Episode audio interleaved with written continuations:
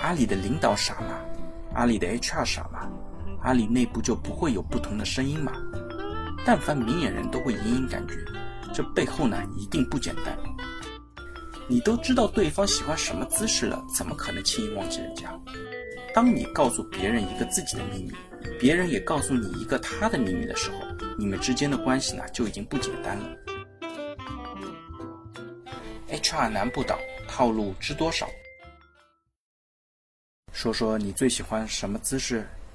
你的第一次是什么时候？看到上述问题啊，我相信你一定误以为进入什么了低俗饭局，而事实上呢，这些问题发生在窗明几净的阿里培训教室里。窗外呢是波光粼粼的西湖，远处若隐若现的断桥上，曾经流传着白素贞和许仙的千古爱情绝唱。那屋内呢，一群新入职的男男女女正在经历着阿里经典的新员工破冰培训。这个场景呢，正是前阵子阿里骚扰案遭到全网抨击的时候，被捅上热搜榜第一的阿里破冰文化。低俗直白的私密问题，色情挑逗的恶心组图，肆无忌惮的企业文化，在网上呢不断的流传并且发酵。屏幕前的我们呢，也忍不住在键盘上奋笔疾书，控诉着这样的企业文化，就想让全世界都知道，这公司也太 low 了。真的没救了。那骂完之后呢？似乎总觉得有一件事情不怎么合逻辑。阿里巴巴集团有超过二十万员工，能进阿里的员工呢，基本上也可以说是社会精英、成功人士了。无论在背景还是收入上，都是整个社会里比较顶尖的一个群体。那为什么这么优秀的一群人，就会放任这样的破冰文化肆虐十多年呢？阿里的领导傻吗？阿里的 HR 傻吗？阿里内部就不会有不同的声音吗？但凡明眼人都会隐隐感觉，这背后呢一定不简单。难道只是因为马老板或者某位领导好这一口吗？马老板我们都知道了，在阿里的集体婚礼上说，工作上我们强调九九六精神，生活上我们要六六九。看得出啊，马老板是非常喜欢开车的。但是我们仔细想一想，如果只是个别领导有特殊的爱好，这位领导会把他强制推行到全公司吗？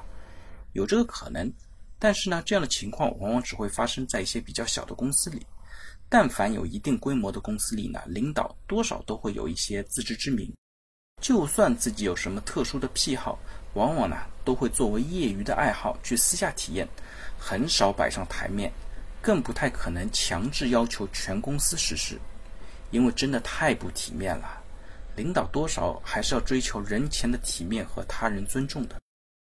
既然这样的破冰活动呢已经存在十多年了，而且经常被某些阿里人津津乐道，那我们也有理由相信，这样的行为呢绝对不只是因为个别人的喜好。那究竟是为什么这样的文化会长期存在呢？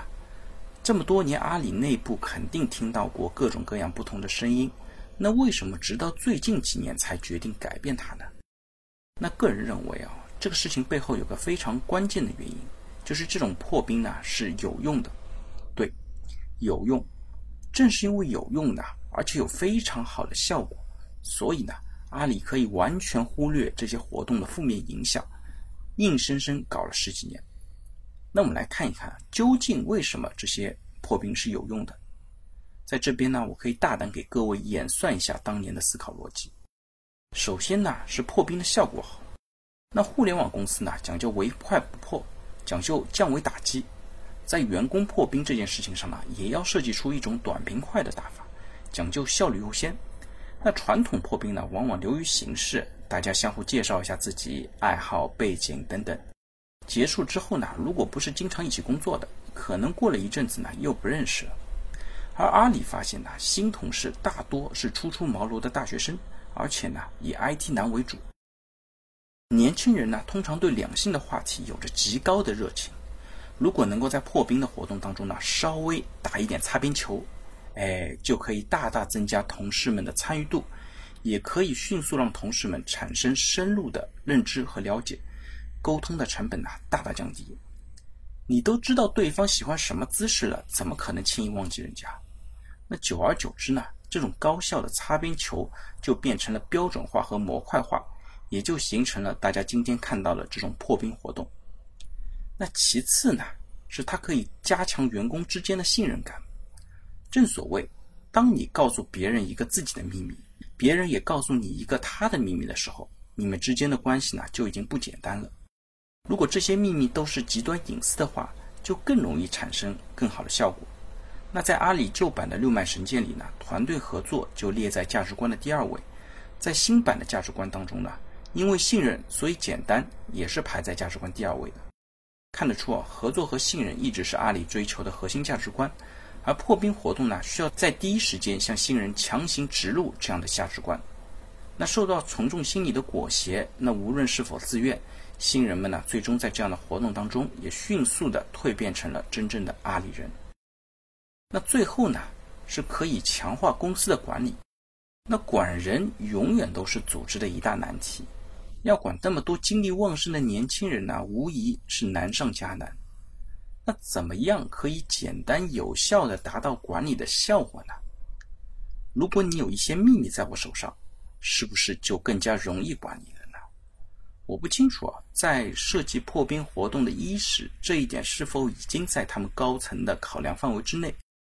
但实际情况就是呢，人力资源部和培训的同事或多或少掌握了这些新人的隐私和秘密，甚至呢还有图片和视频。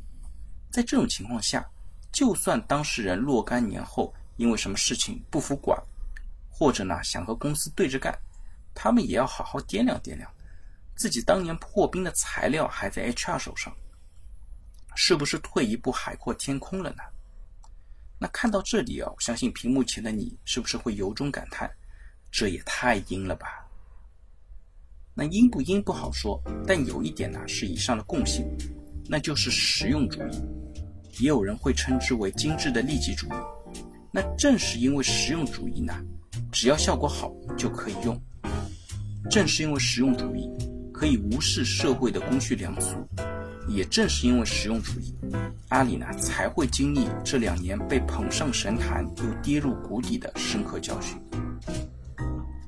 互联网走得太快，应该停下来等一等我们的灵魂。希望类似的破冰活动和其他不尊重个人的实用主义企业文化一起，早日成为尘封的历史。好了，大家如果对我今天的话题有任何的问题或者建议呢，非常欢迎在我的音频下方留言，也非常欢迎将我的音频转发给任何有需要的伙伴，也许真的可以帮助到他。那我们下一期再见。